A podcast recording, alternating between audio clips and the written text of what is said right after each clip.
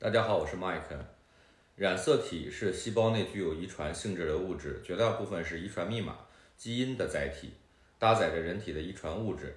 染色体异常就是染色体发育不全，会导致基因表达异常，从而导致机体发育异常。其中染色体异常常见的有三种形式：第一，染色体个数多出或少于正常数量，均为非整倍体。